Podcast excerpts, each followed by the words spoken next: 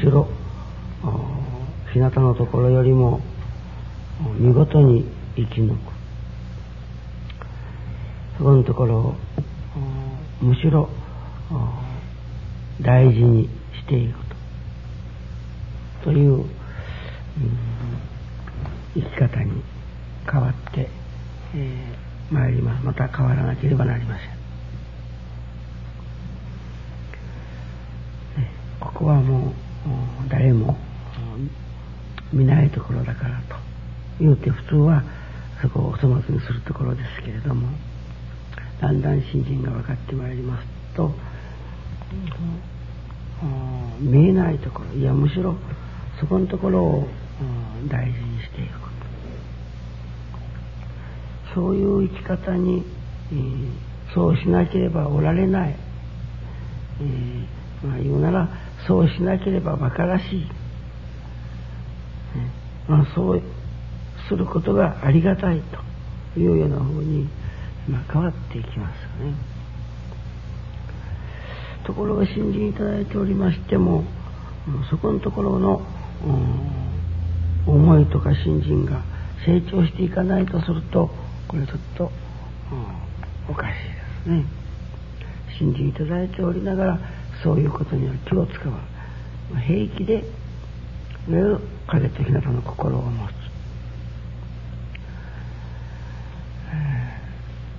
言うなら容量ばっかり良くなってと申しますね。人が見ておる時だけはいかにもまがましを働いておるかのように見えるけれどもまあ主人なら主人が見ていないともういわば油を売っとるというようなことをですそういうようなことを、ま、極端な例ですけれども平気で日常生活の上に繰り返しておるようなことではね、えー、おかげになる。いやそれは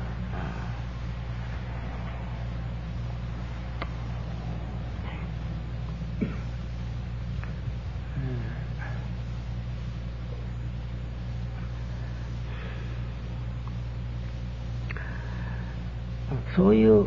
意味合いでこの影と日向の心を持つのよというご神君を大体今までいただいてまいりましたよね。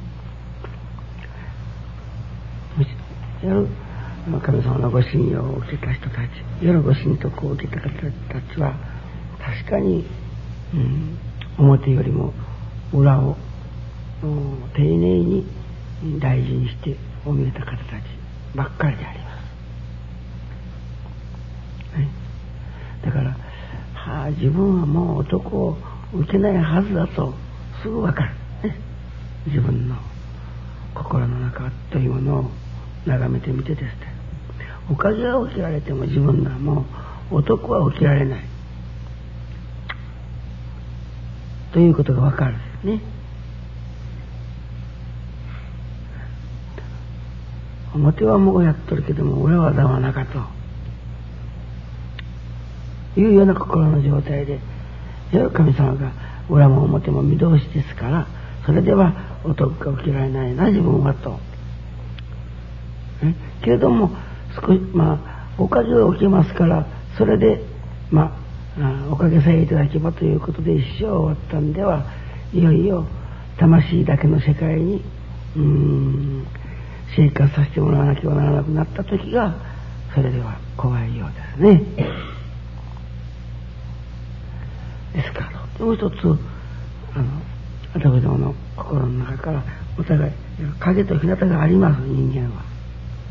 けれどもその影をです影をむしろ大事にしていくという信じ、いわゆる神様だけがご承知の世界に生き抜くということ。ね、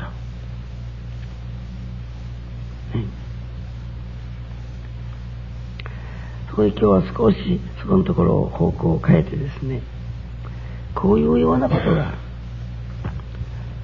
えー、だんだんうん新人が分からせてもらうようならおかげは我が心にあると仰せられるから我が心になることは一生懸命努める。ですからこちらが新人になればおかげをいただくことが分かっておる。ところが実際問題として自分の新人が父として進んでいない。もう何十年新人続けとるけれどもどれほど自分が進展したというであろう。どれだけ自分の心の中に我が心がいただけただろうか。思うとまあ言うなら愕然とする人が多いからうと思う。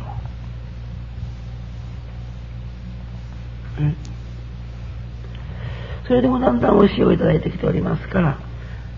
ね。うん。神様が例えばおかげをくださろうと言うてもいやもうしばらく待ってください。こちらに置物ができてからというような生き方はなるほど、うん、素晴らしいことあるけれどもです。心の底にはやはり求めておるといたしましょうか。ね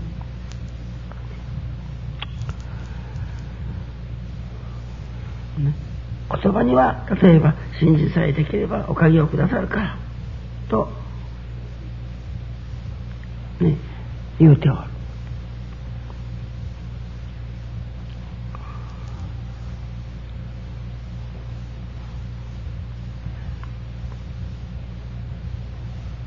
ところが心の中にはやはりあの実際おかげというものをそこに見せられるなら喉から手が出るほどにそのおかげが欲しい。それが言うなら赤裸々な心人間のいいえ、おかげはいりません。おかげが欲しくありません。まあ言うならそれは嘘なんだ。ね、だから信心をして本当の、いわばが心をいただいてそのおかげをいただこうとこう思う。ところが実際問題としてです。その我が心とは似ても似つかない自分というものを見極め。これはいつになったら我が心になれやらわからん。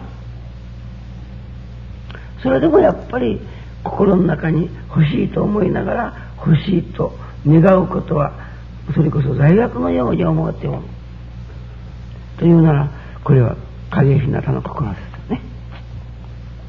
心に欲しいと思いながら口では「いいえいりません」というような顔をしておる。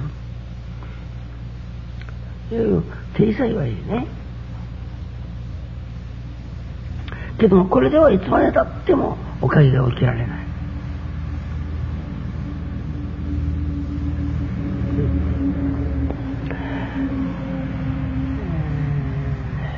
お芝居に、うんえー、傘を使いますお芝居がいろいろありますね。まあ後で知っとる限りもたくさんありますがその中でも例えば中心蔵のあの山崎街道のところにあの貞九郎が使う矢の目の破れた傘を使いますね。まあここでは傘のお知らせを安心というどんな場合でも傘を持っときゃ熱い思いをせんでも済むしまた降ってきた来ても濡れんで済む。いつも安心を持っとけと言われてりゃ例えばあ破れたアジャの目でありましても持っておれば役に立つ、ね、まあこれが、まあ、言うならどういうことであろうか。信心のない人たちのまあ姿。ね、金儲けになることならば人の茶碗を叩き落としてからでも自分が儲かろうとする。ね。そしてやっぱり儲かっておるんです。ね。人を騙してからでも金を儲かる。そして結局この世は金よ金の世だと金さえあれば人間は幸せだというような一応そんな顔をしておる。けれどもこれはね、人間の切実なものなんです。貞黒のように言うならば、唯一兵を殺して金を取るということではなくても、それと50歩100歩のようなもんです。ね？人が、それで死んでもですよ、例えば。平気で自分が儲かることならやろうというのだから。ね？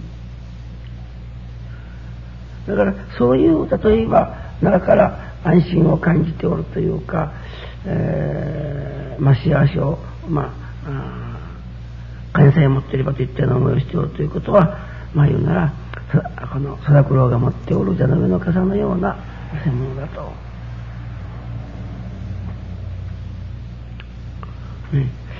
次にはあの、うん、えー、歌舞伎18番に助六というのがありますよね。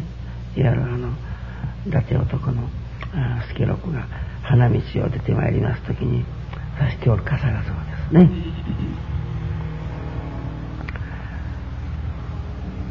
これは正しい。これはあんまりね、役に立たないからです。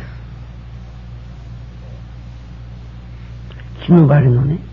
いわゆるこう傘を差し取っても傘越しにその姿が見えるほどしに薄い、いわば見せかけの傘。言うなら見せるための傘。ね。今日私が言っております。影と日向と。うん。心には欲しいと思いながら口には欲しくないと言っておるようなあ中にですね、まあ、よか新人しておることある顔をしておるのはちょうど助六が持っておるいわばあの、うん、まあその見せ場というかねあっちは素晴らしいと。あれだけの難儀の中におかげご利益なんか一丁にはしゃらん。新人さえ若いおかげいただきまでがのちすまわしてこと素晴らしいこと。今日もその心の中を実際当たってみると欲しいのやいわゆる影と日向の心だからそういうからではまたこれはつまらないことが分かりますね。悪いことはしないですね。貞九郎が持っておるような貞九郎的なあの人の茶碗にも叩き落としてといったようなことはしません。けれども信心いただいておるからと安心のようであるけれどもいつかはいただくじゃろうぐらいな気持ちでの安心は役に立たない。そこでねあた子供が持たせていただくおかげ安心いわゆる傘を持っておかなければならない傘というのはどういう傘かというとね、えー、太平記ですか。ね太平記に現れてまいります松平伊豆の神が持つ傘が。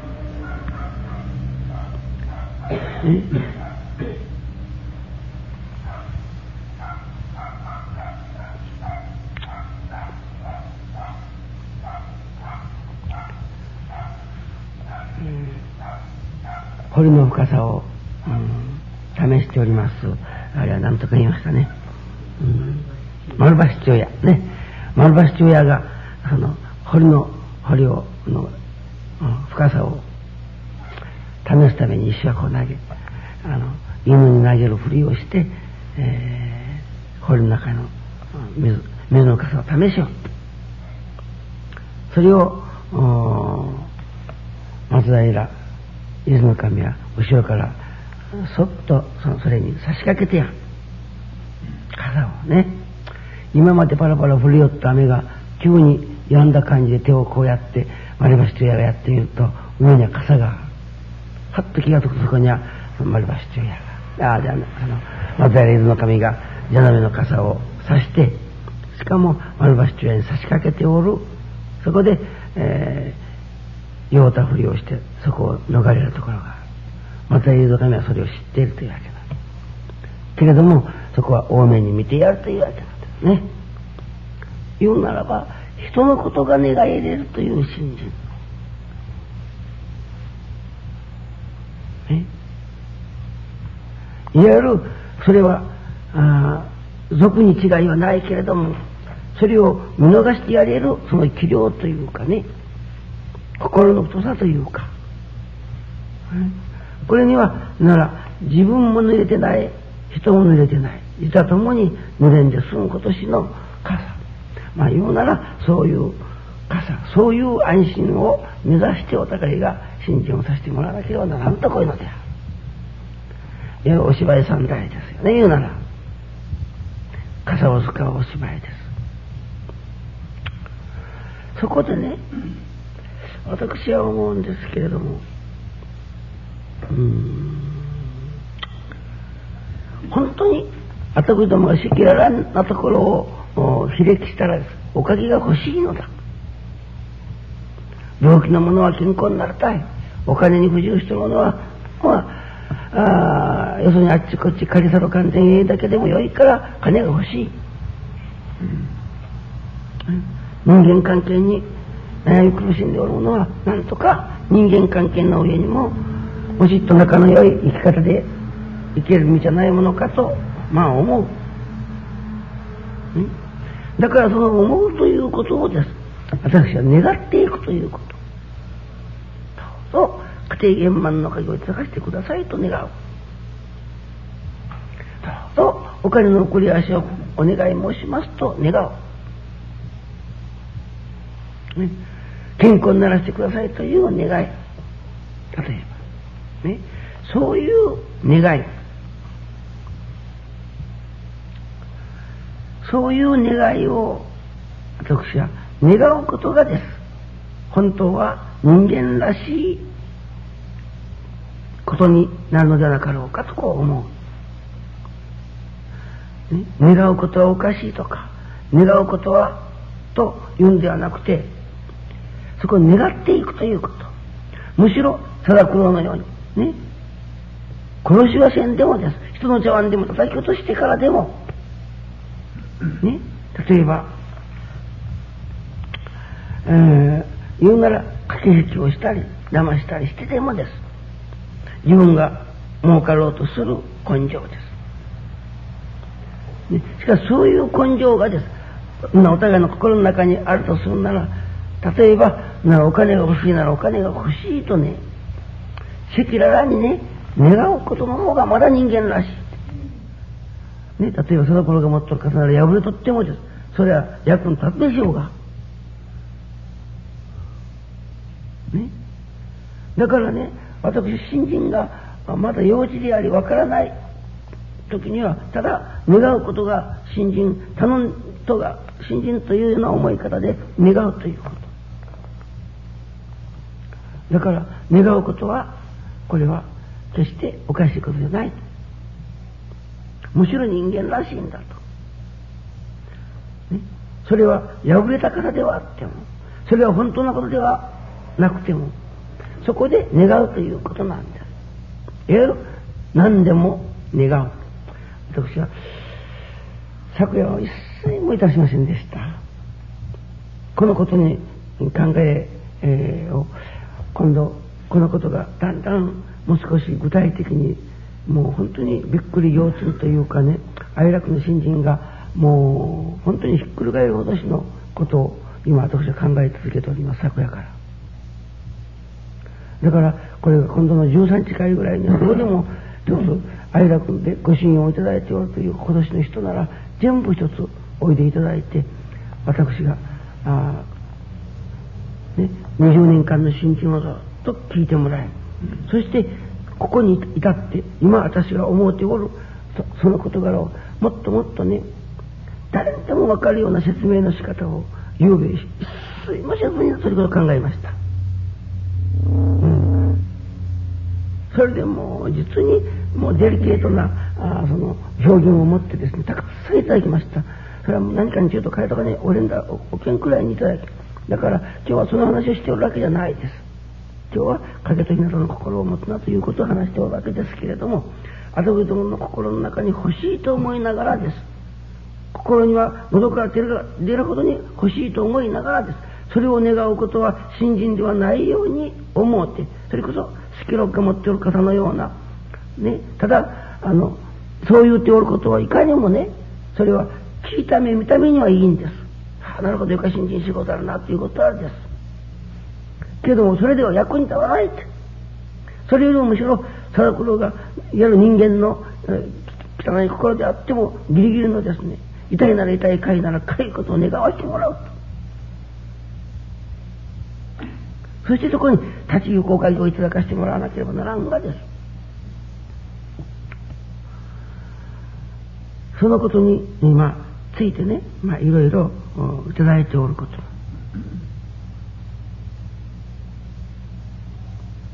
私はゆうべそのことを気づかせていただいて、もう12ちょっと過ぎでした。まだ青年会の方が帰ってしもて、えー、恐竜電の方見たらまだ電気がついておりますもん。だから若人生やら、日吉さん、それから麻生さん、から佐藤さんと4人でおりましたから、私行ってから、あの、将棋の達しおりましたから、ちょっと将棋は一応やめんのちょっと私が話は聞いてくれんのそしてあんたの持っておる新しい知恵を貸してくれんのと言って、私はもうしばらくそのことについて一生懸命お話をしました。そして一応、まあ、みんなにその話を聞いてもらってです。それをどんな風にみんなに伝えたらみんながわかるだろうかと。ということをですね、今まで言うてなかった、今まで、うん、いわば、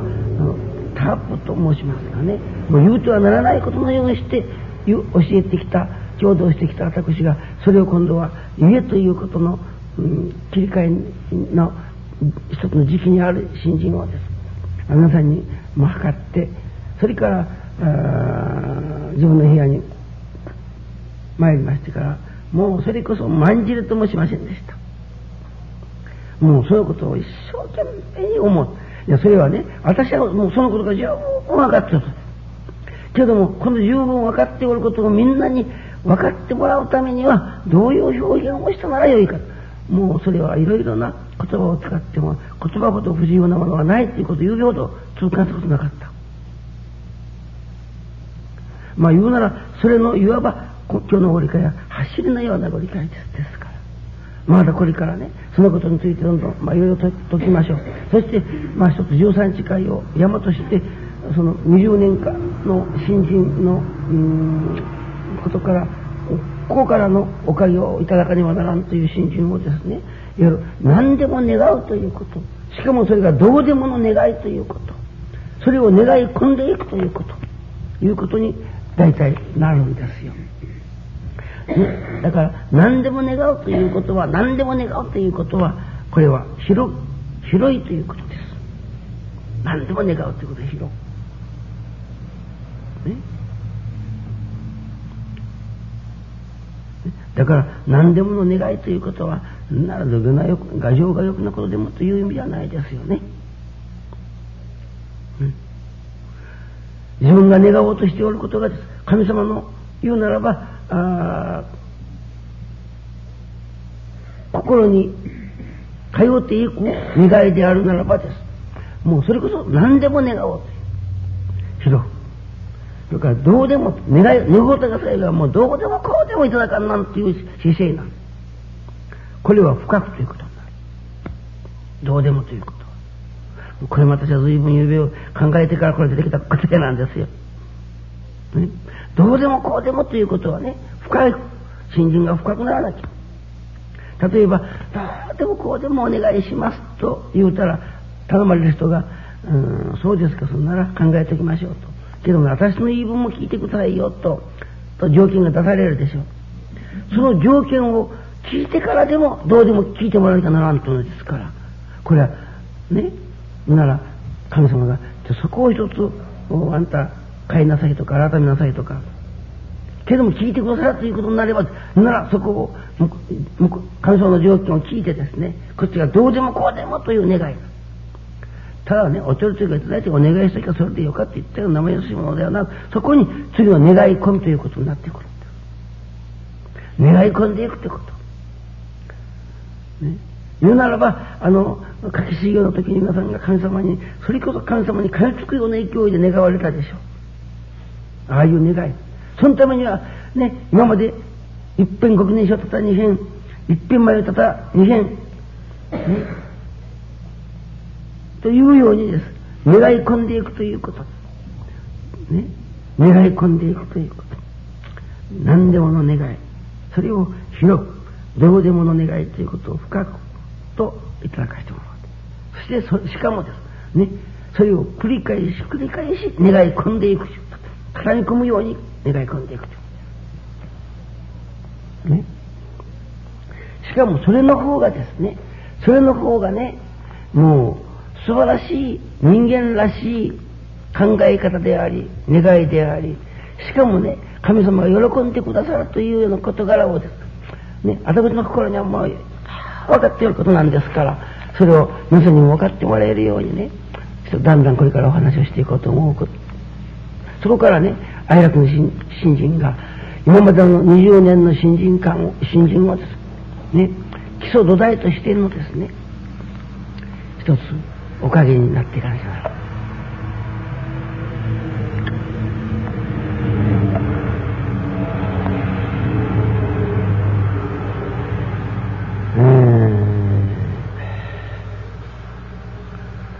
だから今日のところの皆さん、自分が心の中に欲しいと思いながら願わないのは、もうすでに影と日向の心だということ。ね。今日はこの辺までのところを聞いていただいておきましょうかね。ね。ですからね、心に、ああってほしい、こう願い、願うなら、その願うことをね、本当に、あの、願い入れる信心にならないか。願ったが最後は、どうでもこうでもという願いに深めていかなければならない。それをおかげを受けるまではという願い込んでいくという信心になっていかなきゃならない。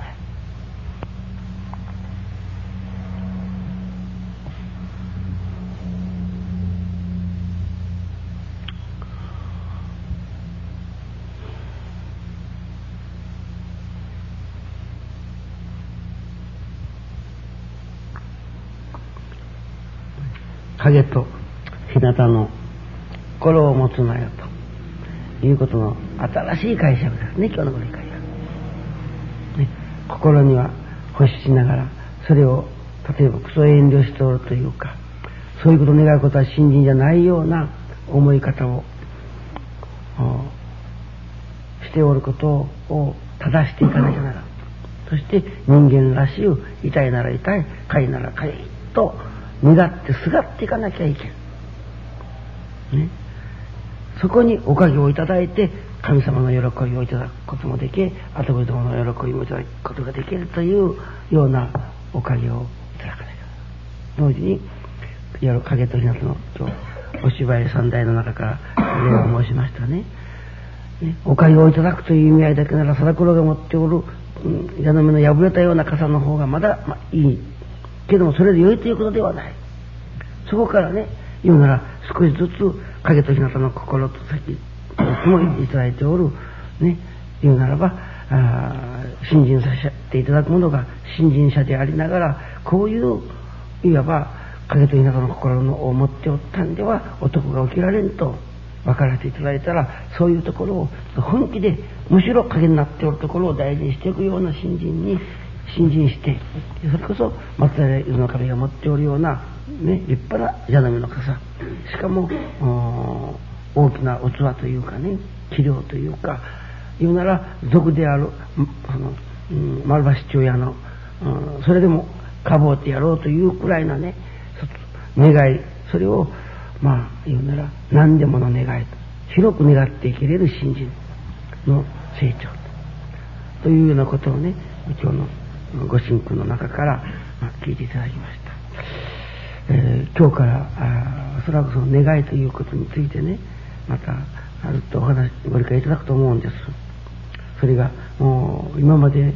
えー、予想もしなかったこと。そういうね願いを